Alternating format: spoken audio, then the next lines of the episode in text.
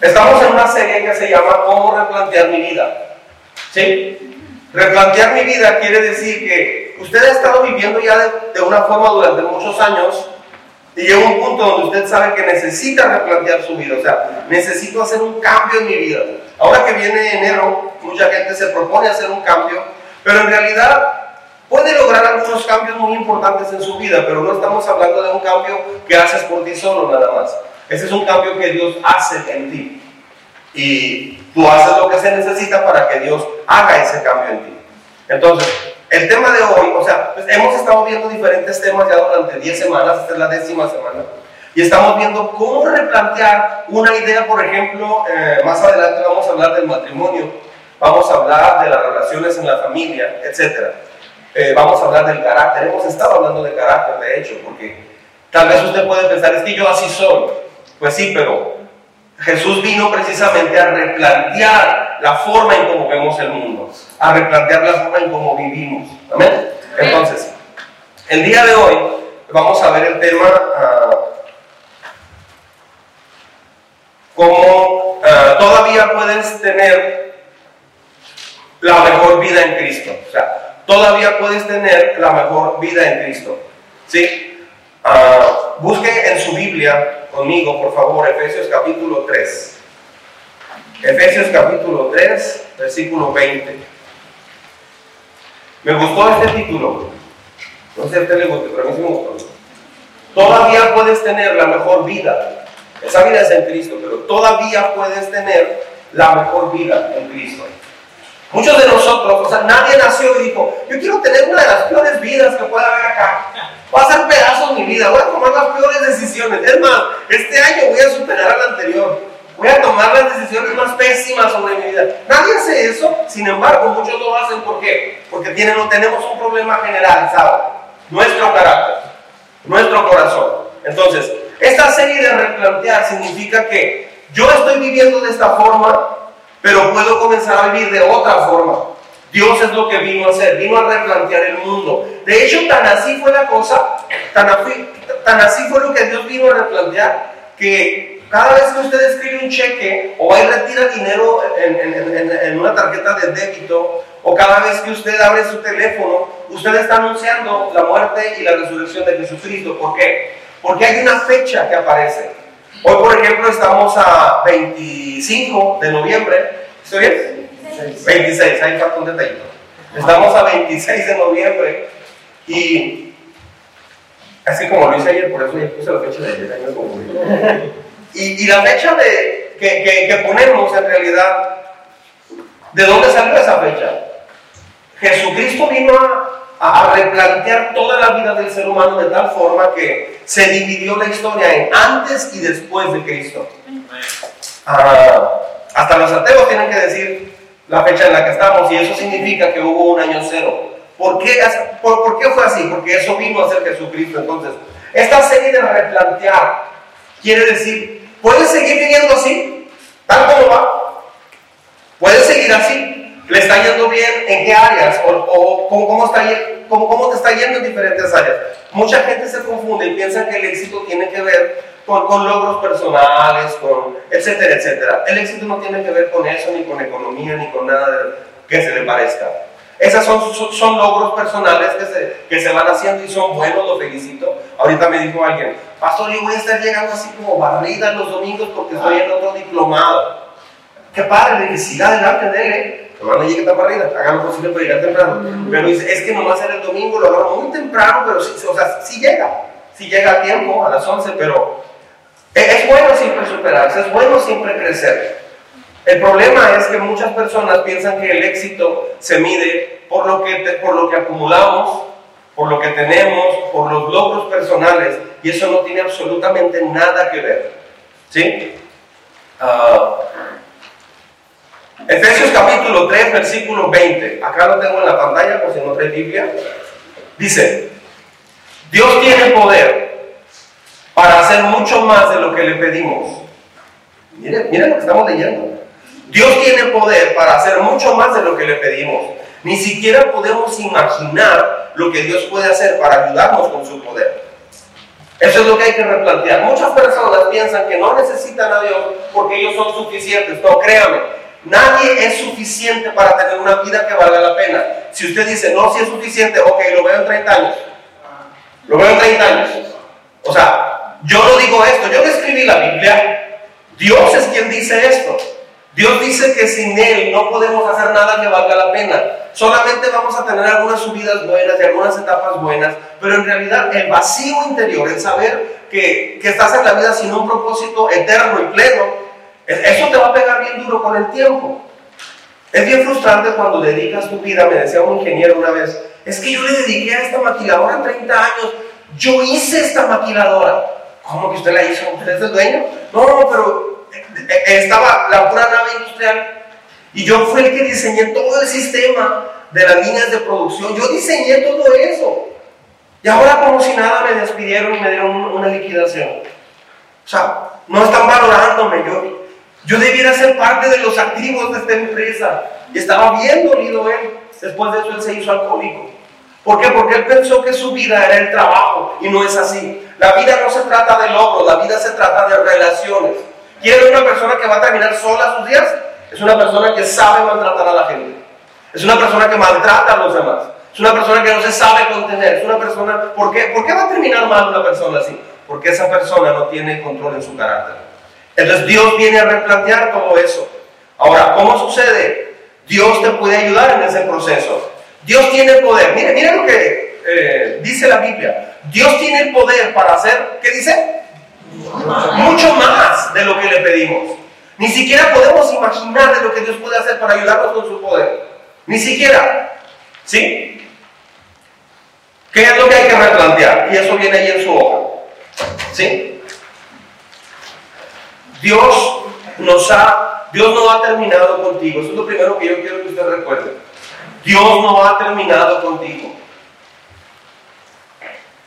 Pero tiene la opción, aquí va. Puedes seguir viviendo una vida común. ¿Sí?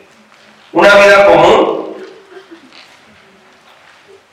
y ordinaria, o puedes dejar que Jesucristo te guíe al plan que tiene para ti. Una vida extraordinaria. ¿Sí? Una vida extraordinaria no es fácil, pero nada es tan frustrante y difícil que vivir una vida como todos, común y corriente. Dios no te creó para vivir como tú piensas vivir. Dios no me creó a mí para vivir como yo puedo diseñar mi plan de vida. Eso es demasiada presión. Dios puede hacer mucho más de lo que puedes imaginar. Dios te dio un corazón y ha puesto pasiones y deseos y sueños en tu corazón. Mire qué hermoso. Dios puso sueños, pasiones, deseos. Pero a menos que esos sueños, síganme con cuidado, por favor. Ya entré totalmente el tema, síganme con cuidado. A menos que esas pasiones, esos sueños y esos deseos uh, sean usados correctamente, tu vida va a estar bien. Si no, ese sueño, esa pasión y esos deseos se van a usar de forma abusiva, mal aplicados y mal dirigidos. O sea, todo tiene que ver con el que va dirigiendo tu vida. Y muchas veces, bueno, típicamente somos nosotros los que dirigimos nuestra vida. Todos, todos esos sueños, esas pasiones y esos deseos van a ser desperdiciados a menos que Dios restaure tu corazón. A menos que usted diga, ok, sí es cierto, necesito que Dios me ayude. Alrededor del mundo hay millones de personas apasionadas. ¿Sabe quién fue uno de los más apasionados de la historia? Adolfo Hitler. Hitler fue uno de los hombres más apasionados en la historia. Alrededor del mundo hay millones de personas apasionadas con sueños, con ambiciones que están siendo muy mal utilizados por esas personas. Entonces, el tener sueños no basta. Puedes tener sueños muy buenos, pero al final terminas usando esos sueños torcidos y de una forma más ah, muy egoísta. Una persona dijo, yo quiero ser veterinario. Terminó teniendo un rastro para, para animales, o sea, sacrificaba animales. Si es que eso me deja más dinero. O sea, tuvo un sueño, pero, pero se cambió. ¿Por qué? Porque el dinero es, lo que más importa para muchas personas. Pero tarde o temprano, tarde o temprano usted se va a dar cuenta que cada mañana que despierta, aunque tenga logros muy increíbles, necesitas a Dios en tu vida. ¿Por qué? Porque si no vas como un barco sin timón, o sea, te va a llevar va rumbo a cualquier parte y Dios no te trajo para eso, Dios no te trajo para cumplir tus sueños. No estás aquí en la tierra para cumplir tus deseos. Dios tiene sueños para ti y solamente Él es el que te puede ayudar a cumplirlos. ¿Por qué? Porque Él te dio esos sueños.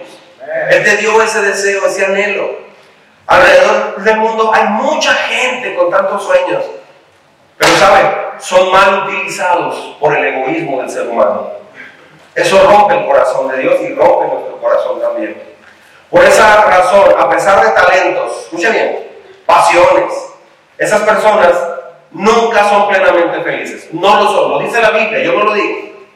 Porque cuando tus pasiones son usadas de forma equivocada, eso te hace sentir muy miserable, pero muy miserable. Algunos de ustedes tal vez piensen, bueno, yo no, yo no siento pasión por nada. Una vez me dijo así un chavo, pues no, que me apasione así, no, nada. Pues jugar a Mario tal vez, pero este, ¿Saben qué significa eso? Yo no tengo pasión en realidad por nada. Significa que estás desconectado de Dios. Significa que estás desconectado de Dios. Creas en Dios o no, si, si no tienes realmente una pasión eh, por la vida, por, por algo que viene, estás totalmente desconectado de Dios. A veces como adultos tenemos mareos espirituales. ¿You know mareos espirituales? Uh, mi dijo una vez, andas atolondrado. Atolondrado. ¿Alguien sabe qué es atolondrado? Levante la mano. Yo no sé, pero tengo la idea que es así como. Así bravo. Vamos como andar despistado y medio. medio tonto, ¿no?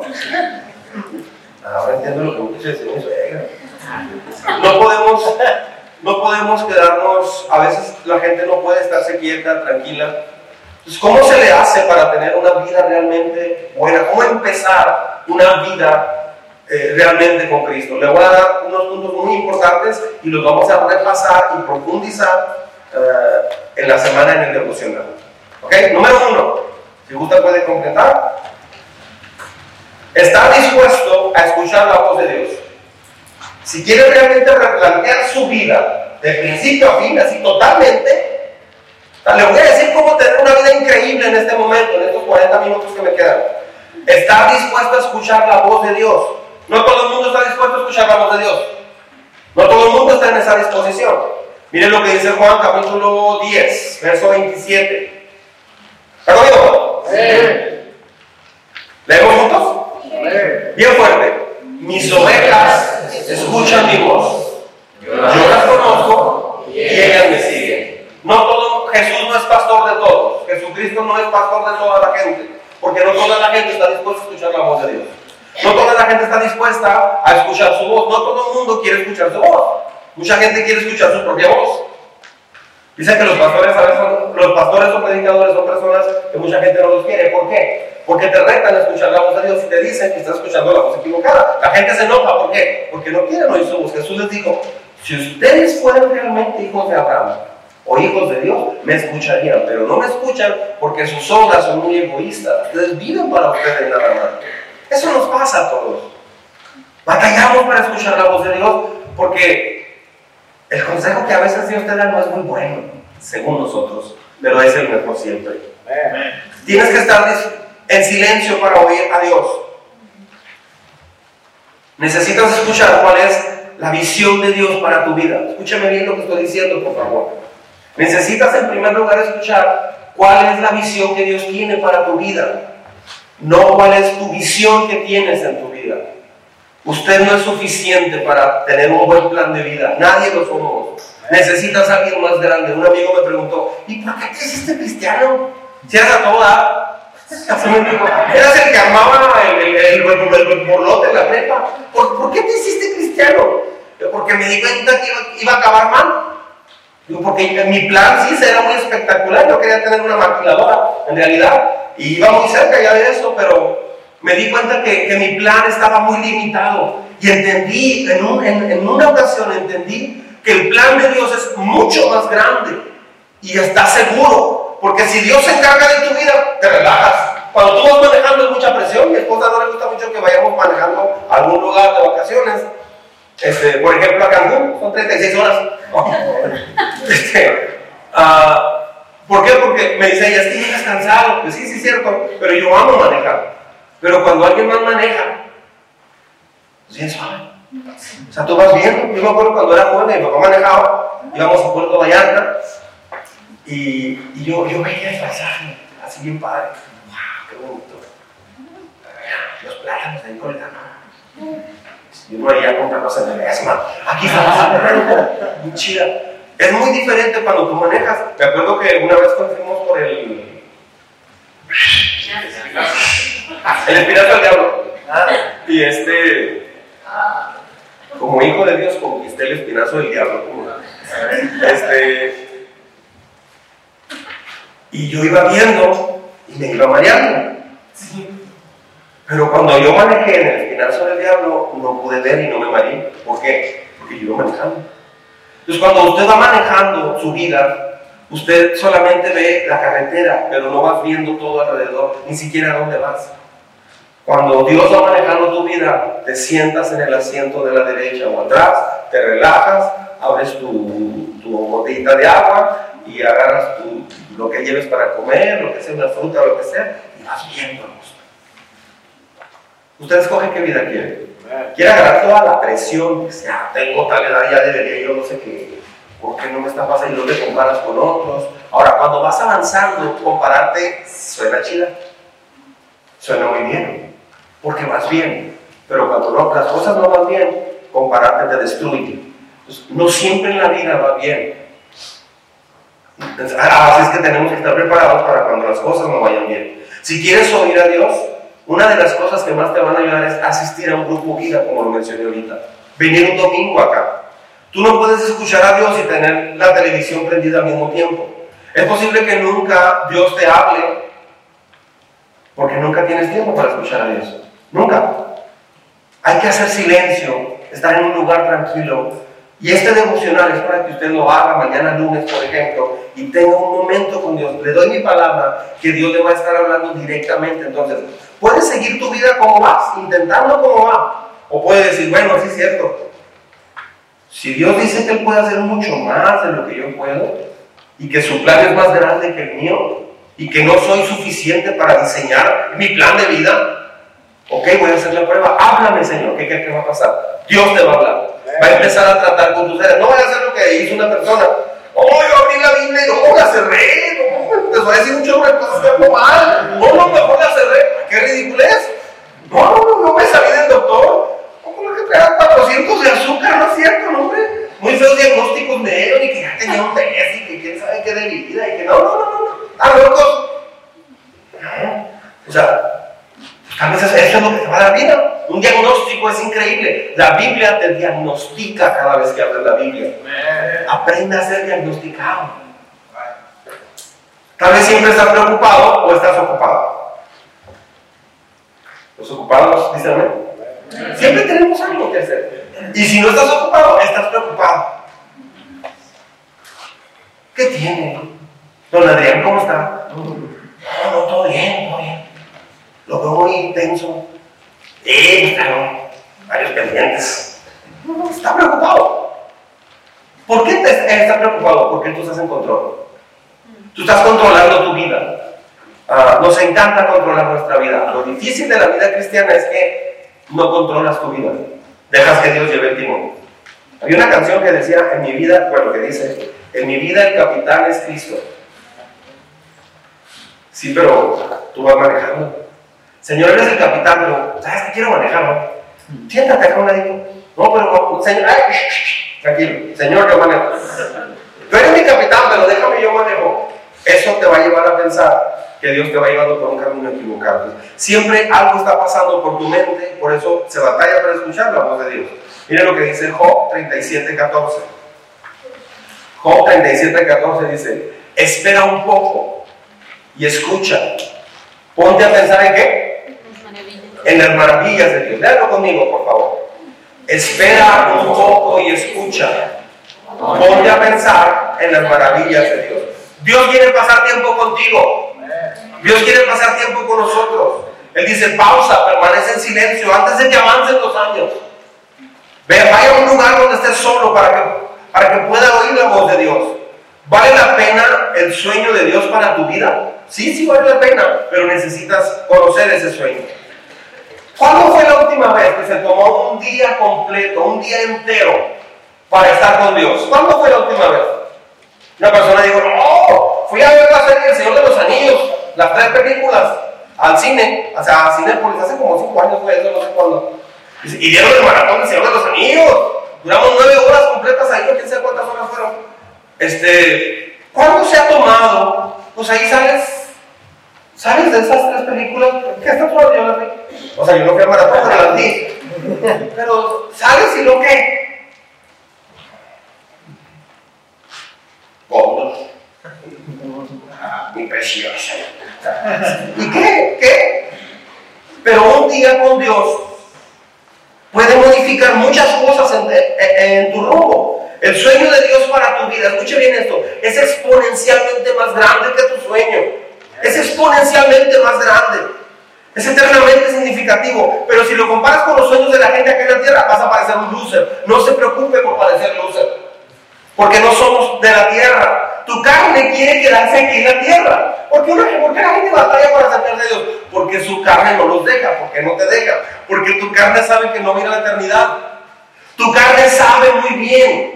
Hay una broma que dice, de viernes y mi cuerpo lo sabe. Ok, tu cuerpo sabe que no vas a ir a la eternidad. Entonces tu cuerpo, ¿qué va a querer hacer? Saben que aquí se le va a acabar toda la fiesta. ¿Qué quiere hacer tu carne? Disfrutar. Disfrutar es el bolo que tenemos dentro. Quiere disfrutar. Quiere hacer. Entonces, carne. ¿Se te antoja ir a la iglesia? Claro que no. La carne no va a querer porque la carne sabe que sus días están contados. Es el problema que tenemos. Tu espíritu sí quiere, pero tu carne no. Entonces, hay un montón de sueños que podrías tener y que pueden parecer muy grandes, pero no son significativos a la luz de la eternidad y comparado con lo que Dios quiere hacer. Tú puedes soñar con ser millonario a cierta edad, pero ¿con qué propósito? ¿Crees que Dios te puso en este planeta para vivir para ti mismo? No, Él tiene un sueño más grande que el que tú tienes. Por supuesto que no. El sueño de Dios para tu vida es más grande que tu sueño. No tenemos idea de lo que Dios quiere hacer en nuestra vida. Es que usted eh, eh, tiene así como problema con soñar para Dios, con creer cosas grandes para Dios. Es tiempo de destapar ese baúl otra vez. Es tiempo de empezar a soñar para Dios. Tal vez soñamos mucho para nuestros sueños. Me, frustra mucho cuando se habla de liderazgo y, y, va enfocado a decir, yo quiero lograr mis sueños, la, la autosuperación. Yo quiero lograr mis sueños. Yo, yo en realidad, eso lo veo en realidad como un peligro. ¿Por qué? Porque tus sueños no son liderazgo, tus sueños no son necesariamente algo muy bueno. Tus sueños pueden ser muy peligrosos. ¿Por qué? Porque tus sueños comparados a los sueños que Dios tiene para ti, por los cuales te trajo a la tierra, son mucho más grandes. La mayor desgracia y, y tristeza para un ser humano, para un joven, para un adulto es desperdiciar su vida en sus propios sueños y anhelos. Es lo peor que puede pasar.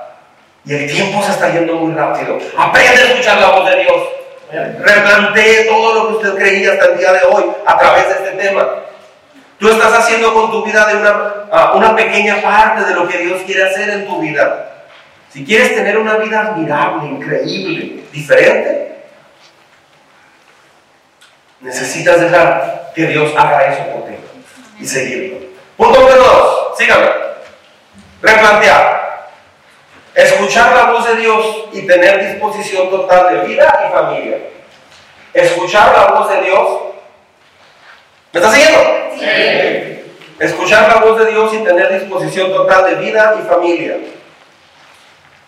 Esto me gusta. Si puede, encierre en un óvalo disposición total.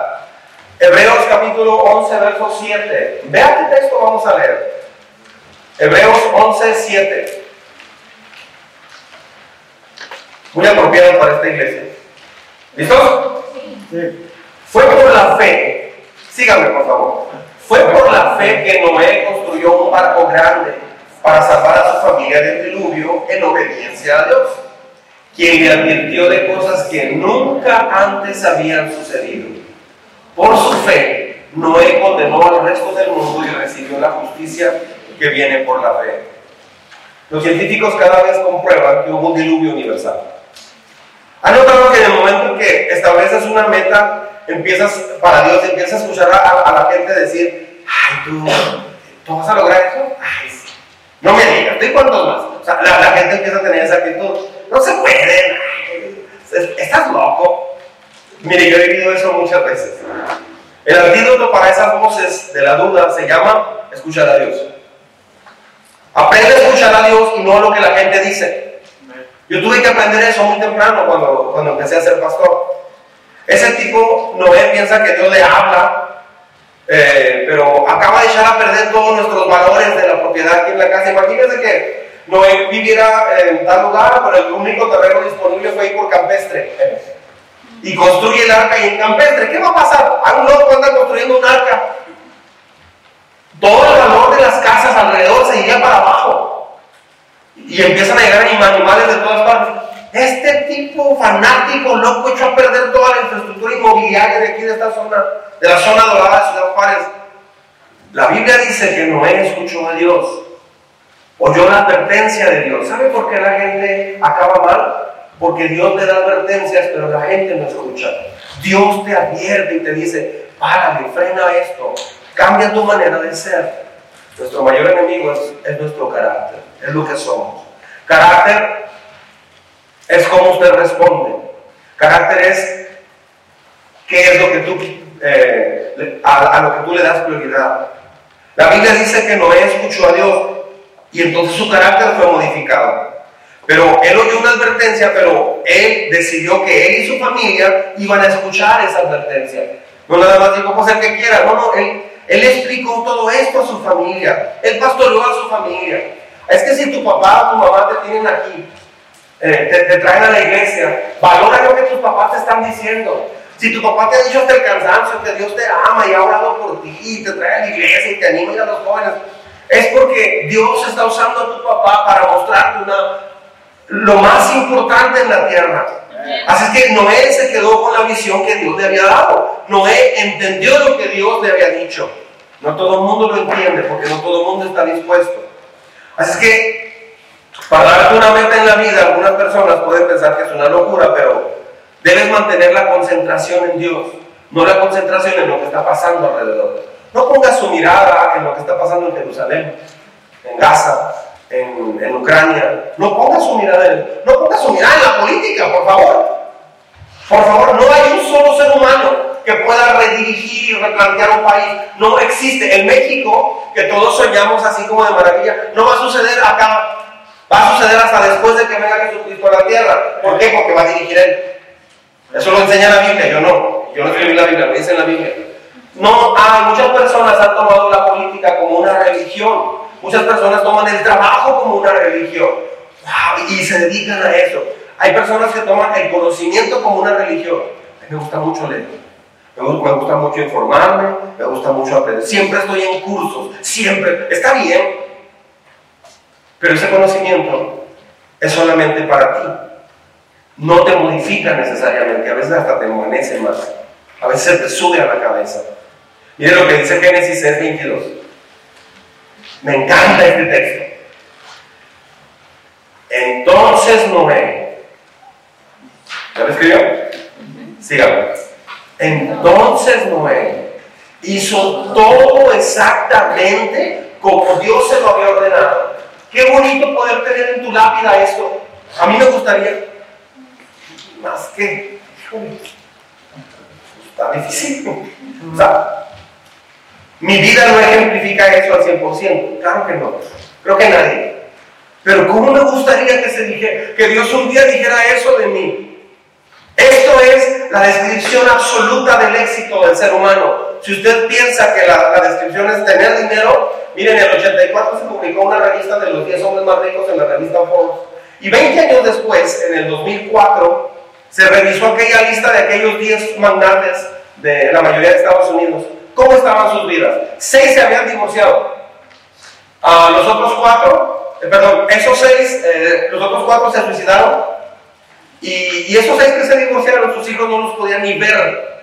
Sus hijos ni los visitaban. Ellos tenían, uno de ellos tenía una isla con casas para que sus hijos lo visitaran. ¿Creen que los visitaban? sus hijos ni los, ni los querían ver, porque se piensa erróneamente que la vida se trata de dinero, logros y metas. No, la vida se trata de relaciones 100%. Totalmente de relaciones. Dios quiere que sueñes en grande, pero Él quiere que bases tu sueño no en lo que tú piensas, sino en lo que Dios puede hacer a través de tu vida. Amén. Entonces Dios puede hacer cosas grandes. El año pasado estábamos en un edificio muy viejo que Dios nos bendijo y lo, lo usamos por casi 13 años, en la calle Santillo. Y me acuerdo que cada vez que llovía se caían techos, o sea, se volteaban, se quebraban chingada y teníamos que volver a, techar por dentro. Hasta que llegó un momento donde dijimos, ya no hay que poner chingada, ya mejor dejar abierto así, o sea, con la madera directa del techo y si se voltea, pues ponemos baldes. Cada lluvia era para nosotros, ah, vamos a tener que ir a la remodelar otra vez. Bueno, a reparar, a remodelar, a reparar. Y así estuvimos por mucho tiempo. Ah, cabían máximo 200 personas, no había estacionamiento. Los motores de los nos los robaron unas 7, 8 veces. Pues cada vez era un suplicio para nosotros porque era mucho gasto. Ah, y por más que lo arreglábamos, no lográbamos dejarlo bien. Así que como en otras ocasiones, yo comencé a orar. Y, y pasó algo fuera de serie, pero fue guiado por Dios, como en otras ocasiones. De hecho, para llegar aquí fue así. Hace un año exactamente, yo terminé Dios, orando y, pensando al respecto, teniendo la perspectiva de Dios, Dios me mostró, ¿y por qué tienen que tener un edificio todo esto? Es bueno tener uno, si alguien tiene un terreno de venta dígame. Este, eso no necesariamente nos hace iglesia, así es que un domingo me acuerdo que, que, yo dije a la congregación, ¿saben qué? Vamos a orar, porque nos subieron la renta de 14 mil a 36 mil. No podemos pagar esto y no conviene por un lugar así que requiere tanto mantenimiento. ¿Saben qué? Este, vamos a orar y vamos a pedirle a Dios que nos permita un lugar donde haya, quepan más de 300 hasta 500 vehículos. Cuando dije eso, mucha gente yo hizo caras. Muchos así como,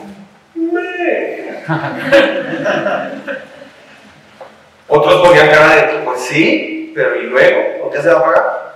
Y que haya una, una capacidad para 500 personas.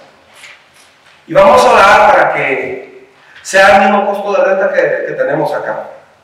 Cuando Dios hace algo así y tú lo respaldas, o sea, caminas en fe, Dios actúa. Pero todo comenzó, ¿por qué no lo hizo antes? Porque nos estaba enseñando otras cosas. Fue el momento de partida, fue el momento que, crucial. Resulta que se consiguió este lugar y nos lo rentaban por 40 mil pesos por domingo por domingo, ¿de dónde sacamos ese dinero? Salió peor. Hasta que me dijo Melita, pues si quiere ofrecemos, pastor. Me dicen que, mira, dile que somos iglesia, en realidad no lucramos, y yo también tengo un trabajo, un negocio, o sea, todos trabajamos acá, no vivimos en la fe. Dile que si nos pueden hacer una rebaja, estamos ayudando a la comunidad. Si alguien está quitando divorcios acá, somos nosotros como iglesia. Si alguien está restaurando la familia, somos nosotros. El Estado no puede hacer eso. Nadie, ni en Estados Unidos ni en ningún país del mundo. Porque el problema no es de que te falte trabajo solamente, claro que es parte. El problema básicamente viene del corazón y ahí es donde entra Dios. Entonces, oramos y no, pues que 40 mil por, por, domingo, este, o sea que al mes serían 160 mil pesos. ¿De dónde lo vamos a sacar? No completamos ni 36 mil. Entonces, oramos para que estuvieran incluidos los servicios, 500 personas y más de 300 vehículos, en un lugar privado, que no nos robaron. Y un lugar bien, nice. Es más, y, yo me acuerdo que dije, y que haya refrigeración. Bueno, ahorita refrigeración por naturaleza. La semana que trae aprendemos de calefacción. Este, pues ¿quién se cree aquí que es? No es, esa es la pregunta equivocada. Más bien es, ¿quién es Dios para hacer algo así? Dios puede hacerlo. Pues le dije a Belinda, mira, ofrécele cuatro mil pesos por domingo de 40 mil a 4 mil. ¿Qué es el 10 por ciento? Dice, ¿sí pasó? Digo, sí, sí lo fue. Ella fue valiente. ¡Ah! No, está de usted. de la oficina. Ella, ella fue obediente, ella fue valiente. Ella entendió que si yo le pedí algo así, yo estaba dependiendo de Dios. Gracias, Este, entonces, ella hizo eso. Y me habla, andábamos viendo el estilo de Lisbeth en el paso, me acuerdo, y llega el mensaje, pero yo andaba así como que, ¿qué pasa? Señor, ¿qué vas a hacer, Señor? Es tu iglesia, no es mi iglesia, es la iglesia de Dios. Nos subieron a renta 36. Señor, yo te pedí que por el mismo precio tuviéramos algo cinco veces más grande. Hasta 600 metimos el otro día acá, en el concierto. Y nomás voy a pensar que sí, pastor, aceptar, pero 4,500. Hijo, esos 500 nos ganan mucho. Entonces ya cuando vine y platiqué con el administrador y todo, le expliqué que teníamos necesidad también de, de otro lugar para los niños. Pues al final, para no hacer el cuento largo, nos dejaron los dos edificios para usarlos el domingo por la misma cantidad que pagábamos allá. O sea, el pastor que vino a traer a. Abelito, Abelito que cantó, que vino a traer a Abel Zavala, me dijo: ¿Cuánto pagas aquí, pastor? Ya le dije: Dice, Yo estoy en un lugar igualito, poco más chico en Chihuahua, y pagamos 90 mil mensuales, más servicios. 90 mil. Yo saqué cuentas y dije, bueno, ¿saben qué está haciendo Dios, familia? Dios en realidad está pagando los otros 60 mil. Dios se encargó de los otros 60 mil. Lo menos que podemos hacer es ser responsables como iglesia y cubrir los 36. Por eso tenemos promesas de renta, más los diezmos de ofrendas, porque esto cuesta. Entonces, pero la pregunta equivocada es, pues ¿quién se cree David? No es quién se cree David, es quién es Dios para hacer algo así. Ah, soñar en grande es aprender a oír la voz de Dios en el tiempo diseñado por Dios. Así es que cualquier cambio que no le guste mucho y todo eso, relájese y aprenda. Muchas, gente, muchas personas dirían, qué padre, qué bendición, yo sí quiero ser pastor. No, espérenme, nos aventamos 13 años, muy frustrados allá. Muy frustrados. ¿Cuántas veces llegamos y estaba todo hecho pedazos? Mi oficina se cayó todo el techo una vez. Estaban mis apuntes así todos mojados, escurriendo agua y luego un cable colgando así, o sea, mal, o sea, pasamos muchas veces así, invertimos muchas horas en hacer el arca, ¿cómo se les ocurrió eso? Fue mucho trabajo. Pero me encantaba cuando el domingo pasado venía la gente y decía, ustedes son los que estaban en la Santillo, ¿verdad? digo, sí, ah, ok. Inclusive una señora dijo, dos, dos señoras le dijeron a uno de los muchachos, ustedes es del grupo de alabanza del arca, ¿verdad? Ah, sí. Y entonces ¿Ya cantaron los del arca? Sí, pero ya está cantando ¿eh? Ah, ok. Es que queríamos oír a los del arca. ¡Wow! Eso es algo muy bonito. La gloria es para Dios, pero qué bonito. Soñar en grande viene de oír la voz de Dios en el tiempo designado por Dios. ¿Será que Dios está hablando ahorita? Punto número 3. Replantear. Ser fiel a Dios en cualquier tarea, chica o grande. Ah, eso está muy bueno hay que replantear ser fiel a Dios en cualquier tarea. Cualquier tarea, chica o grande. ¿Está conmigo?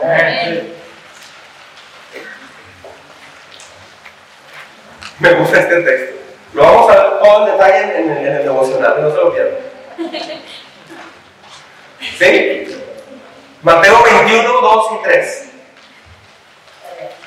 ¿Sí? ¿Sigue aquí? Mateo 21 dice, vayan por el burrito de la aldea del frente. Imagínate, eres uno de los discípulos y, ven, Jacobo, ven. Sí, señor. ¿Qué hago? Voy con Pilato, hago esto, eh, o voy con el César directamente. ¿Qué quieres que haga? Voy a, entro a la sinagoga y predico en tu nombre. No, Mira, acá a la vuelta está un burrito. no, no quería traer el burro. Ven por el burrito. Y le da instrucciones muy específicas, pues va. Ya viene. ¿Eso qué es? Eso no motiva mucho. ¿Y qué hiciste, mi hijo, hoy en tu aventura como apóstol de Jesús? Anda atrás del burro, más. O sea, como que no chica. Pero para Dios no hay tarea pequeña. Mire, bueno, es que esta no es tarea pequeña. Cuando los muchachos eh, cuando el, equipo de alabanza y, y, camina, este, yo, me levanté así como con un, sentimiento especial hacia ellos porque está más fresco. Dije, ¿qué va a hacer cuando esté casi nevando? Porque ellos, ellos este, se levantan mucho más temprano que todos nosotros.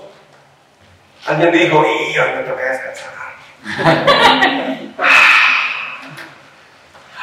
se levantó a las 5 de la mañana a correr, pero bueno, no sé qué. Es mucho el trabajo que hacen. Otra persona, eh, me acuerdo que una persona me dijo, pastor, ¿en qué ayudo? Digo, ¿puedes ayudarme a poner Kleenex y a pregúntale a fulano si hay suficiente, no sé qué le dije, algo así, sobres en las cajitas donde van, no sé qué, algo así, hace muchos años. Y dice, ok, pero ¿qué más? Y digo, no, pues eso. Ah, ok, bueno. Y ya fue, y lo hizo como de mala gana. Cuando, cuando tu mamá te dice, tiende tu cama, Panchito, por favor.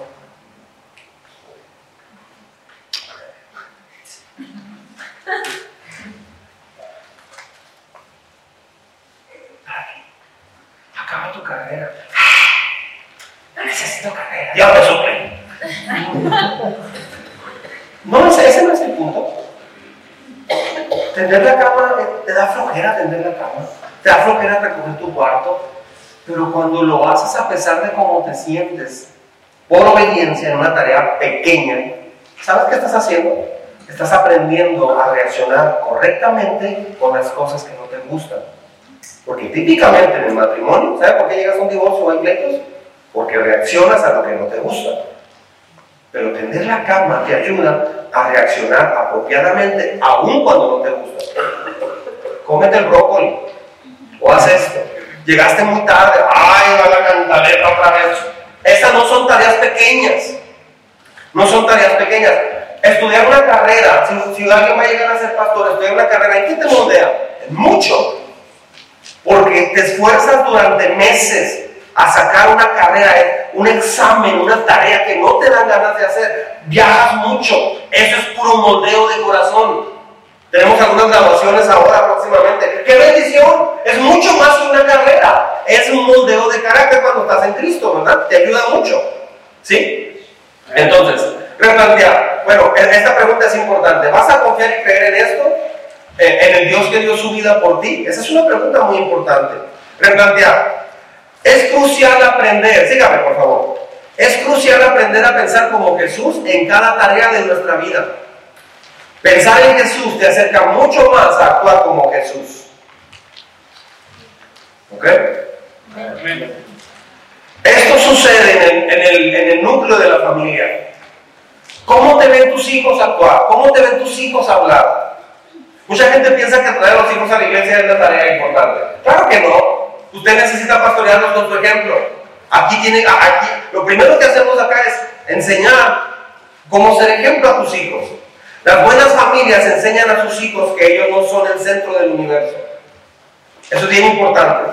Si su hijo no le hace caso, si su hijo regularmente hace lo que él quiere y ni siquiera toma en cuenta lo que usted le dice, o lo tiene que estar corrigiendo todo el día, hay un problema muy serio. Su hijo cree que es el dueño del universo y que puede hacer lo que él quiere. Esas familias deben de aprender a modelar. ¿Qué es lo que modela? Dedicación. En primer lugar, dedicación. Cuando usted viene a la iglesia los domingos, estás forjando una herencia increíble a tus hijos. Si lo llevas a mejor al concurso de banda de guerra, ¿qué le estás enseñando? que la banda de guerra es más importante que Dios. Claro que no. Es que va a su clase de piano y de ahí se va a la clase de francés y luego a la, de ballet y luego a no sé qué tanto. O sea, y entonces le estás enseñando. Dios no es tan importante, lo importante son tus habilidades. Claro que no. Eso lo echan a perder. Servicio. Servicio. Vamos a mi papá. Ah, vamos a ayudar a trabajar en la iglesia. ¡Wow! Es servicio. Eso se va quedando. Eso se va quedando. Generosidad es otra. Y oración. Eso debe estar en cada hogar. Así es como tienes una vida increíble. Vaya replanteando esto en su hogar, por favor. Replantee todo esto. La familia promedio hace todo esto. Los papás se dedican a esto. Y los adultos que, que tienen una vida diferente hacen esto. ¿Sí? Eso es lo que hacen las buenas familias. Enseñan a mostrar amor. Punto número cuatro. Disposición a ser entrenado una y otra vez. ¿Sí? ¿Sí conmigo? Disposición a ser entrenado una y otra vez. A veces como papá los hijos así como, ¡ay, se va a empezar! Y siguen bromeando conmigo porque de repente decían algo así raro, como, no sé. Y, a veces se, quedaban así como, como calladillas, las dos. Y luego yo, o, Perla también. Perla también hace lo mismo que yo. Sí, pues nada más que es importante ahí, mija. Es, ya sabíamos que les ibas a decir. De mulas, yo no mulas. De mulas, sabía que les íbamos a. Pero no eso. De repente decían, híjole, un amigo hizo esto en la escuela y se metió con el profe y no sé qué, y huyó con el novio de la secundaria. Y es ocho años mayor que ella. Y se fue, tiene cinco días que se fue, lo encontró en el Y era el silencio. Y luego Perla, pues eso qué peligroso hacer eso. Porque sabía que íbamos a aprovechar eso. Entonces, pues es que eso tiene que enseñar. Pues, no se frustre porque se le esté recordando. Es para su bien, le va a ayudar. Disposición a ser entrenado una y otra vez. Mire Mateo 14, 28 lo que dice. Un texto increíble. Entonces Pedro lo llamó, Señor, si realmente eres tú, ordena que vaya hacia ti caminando sobre el agua. Sí, ven, dijo Jesús. Entonces Pedro se bajó por el costado de la barca y caminó sobre el agua hacia Jesús. ¡Ay! ¡Qué chida! Y los otros, Pedro,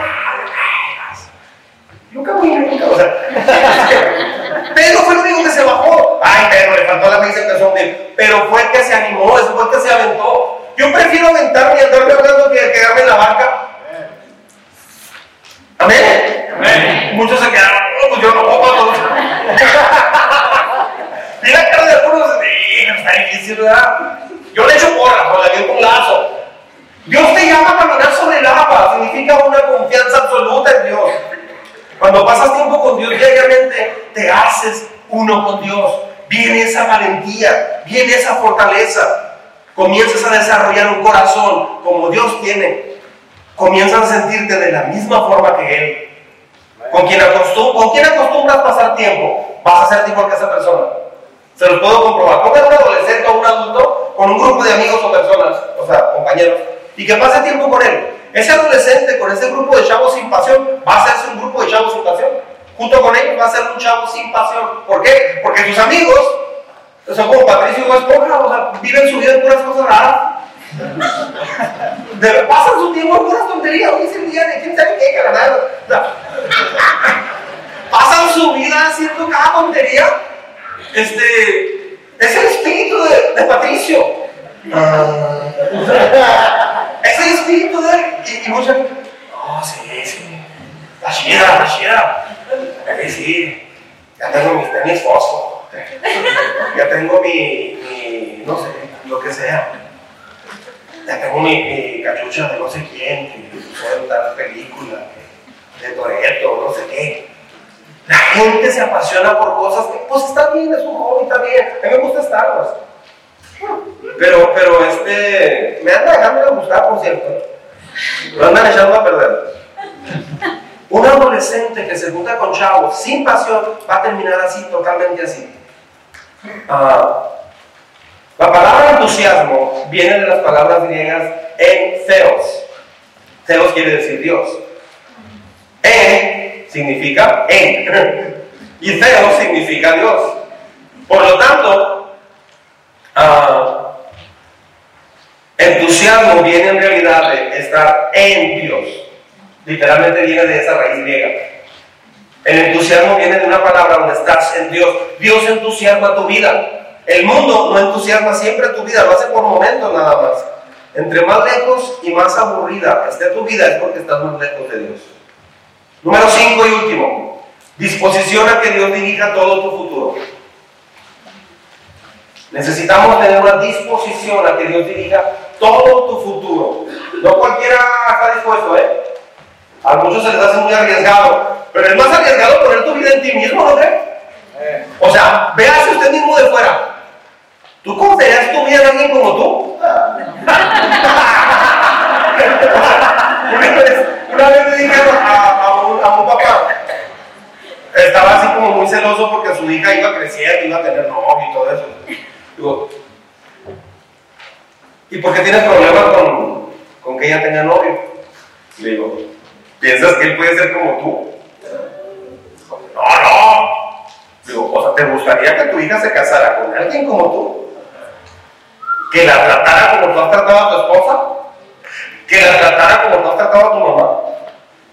¿O a tu hermana? ¿O no? Pues uno espera lo mejor para los hijos, ¿verdad? Pues sí, claro que sí. No te conviene, pero tenemos un problema. Entonces, ¿a poco usted puede vivir su vida? Nadie podemos, somos mal ejemplo. Mal, mal. Miren lo que dice, dije muy mal. Mateo 16, 26, sígame. Escríbelo rápido porque nos está yendo el tiempo.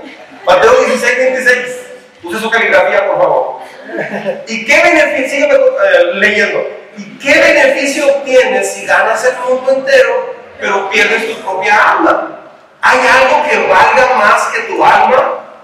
Eso es lo que dice Jesús. Otro texto, Lucas 9, 55. Lucas 9, 55 al 57. Sígueme, Señor. Señor le contestó. Primero déjame ir a enterrar a quién? A mi padre. Deja que los muertos entierren a sus propios muertos, le contestó Jesús. Pero tú ve y proclama el reino de Dios, le replicó Jesús. O sea, este muchacho le dijo, déjame ir a, entregar a, mi a enterrar a mi padre. Si Jesús, si realmente lo hubiera ido a enterrar a su padre, Jesús le hubiera dicho, ok, mira, voy a estar en el, poblado próximo, próximo, próximo, a la próxima, en, en, el próximo, allá me alcanzas. No, Jesús le dijo, no, ven, proclama el reino de los cielos. ¿Por qué? Porque Jesús supo que probablemente era un pretexto. Un funcionario inglés uh, en, el, en, este de Inglaterra cuenta que un joven árabe muy brillante se le ofreció una beca para estudiar en Oxford. Uh, y dijo, lo aceptaré cuando haya enterrado a mi padre. Y su padre no tenía más que 40 años. Entonces, nunca se llegó un momento. Lo que Jesús quería dejar bien claro es que en todo hay un momento crucial en la vida. En todo hay un momento crucial, hay un punto de inflexión en tu vida. Cada, cada uno de nosotros hemos tenido un punto crucial. Usted está aquí porque brincó ese punto crucial. Y vaya si no hubieras brincado ese, ese día. Lo que Jesús quería decir es que si se te va la oportunidad, probablemente no va a volver a presentarse. O si se presenta, ya va a ser cuando hayas dañado más cosas. Los psicólogos dicen que cada vez tenemos, que tenemos un sentimiento muy noble y muy bueno. Si no lo haces, nunca, nunca va a pasar. Si quieres escribir una carta a una persona y para decirle cosas muy bonitas y no lo haces porque estás casi con las lágrimas y no sé, y quieres hacerlo, si no lo haces en un momento, después se te va a pasar ese sentimiento. Recuerdo una Navidad que estaba con mis suegros y me acordé en ese momento, era un momento muy bonito el que teníamos ahí en, esa cena, en esa familia, en ese día. Y me acuerdo que tuve un momento espiritual este, así muy, bonito con Dios en la sala. Estaba ahí solo, me fui a sentar un rato solo. Y me dieron ganas de hablarle a una persona que me lastimó mucho hace, hace varios años. Me lastimó mucho y me, me dijo muchas calumnias de mí. Me lastimó mucho. Y le hablé por teléfono a la persona. Y me contestó. No, le dejé recado. Le dejé un mensaje. Y le dije un chorro de cosas. O sea, bien.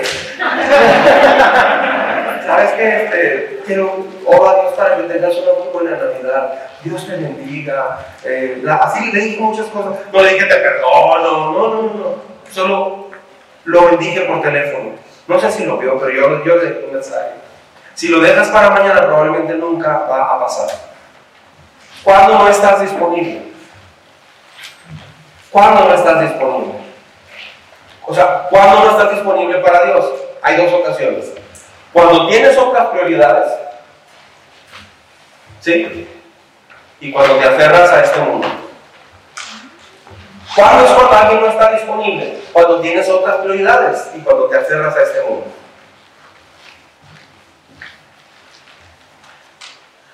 Póngase de pie, vamos a orar, por favor. Señor, en esta hora te agradecemos mucho, Señor, porque tú nos llamas a una vida admirable. Tú nos llamas a una vida sobrenatural.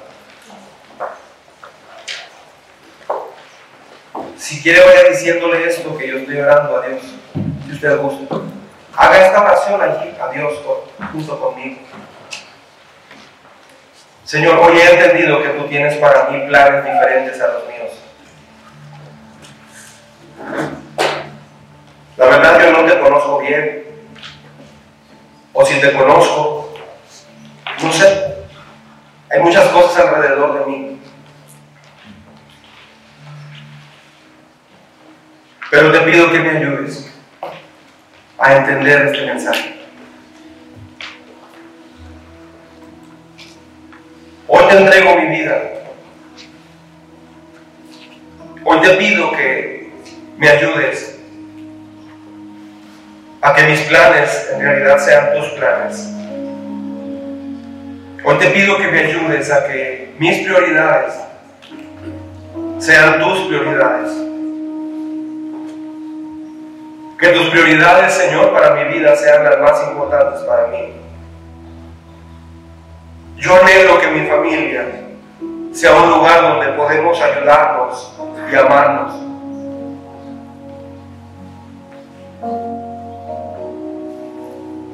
Ayúdame a, no ser una persona que persigue sus propios sueños. Enséñame a ser un refugio para los que se acercan a mí. Un refugio seguro a quienes les puedo dar una palabra de ánimo. Ayúdame a, a ser alguien que forja a su familia de tu mano, modelando y enseñando una vida como tú enseñas. Yo quiero caminar a tu lado y quiero cumplir, quiero cumplir la meta que tú pusiste para mí. Así es que las metas personales, hoy entendí que, aunque pueden ser muy buenas, las tuyas son mejores. Y en realidad estás proponiéndome un intercambio de mis sueños por tus sueños. Hoy entendí que yo no puedo dirigir mi vida como, como tú lo harías.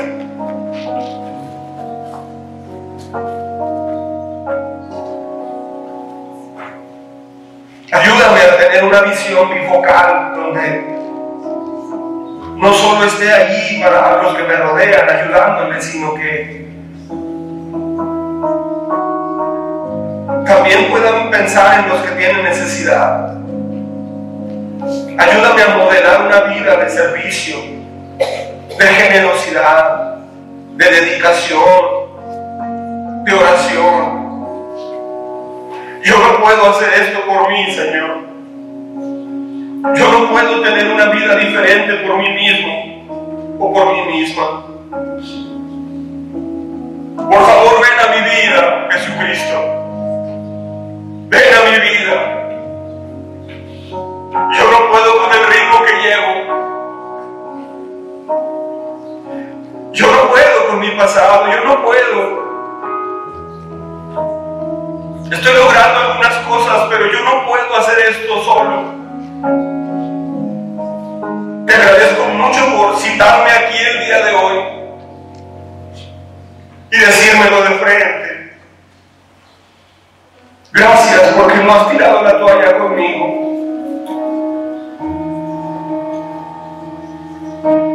Ayúdame en todas las áreas que necesito ayuda. Por mi parte yo estoy dispuesto a escucharte, a esforzarme aún en lo pequeño y a obedecerte aunque lo que me pidas suene raro. Ayúdame. Te necesito mucho. Hoy tengo la disposición de que tú dirijas mi futuro.